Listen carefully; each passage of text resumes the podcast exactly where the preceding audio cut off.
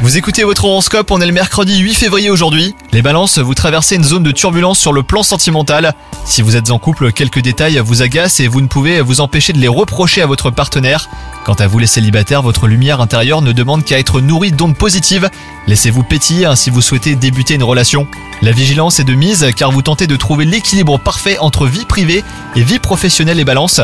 Toutefois, l'une empiète sur l'autre et inversement à tour de rôle. N'hésitez pas à faire un break et à prioriser vos considérations. Côté forme, on peut dire que vous êtes au taquet pour déplacer des montagnes.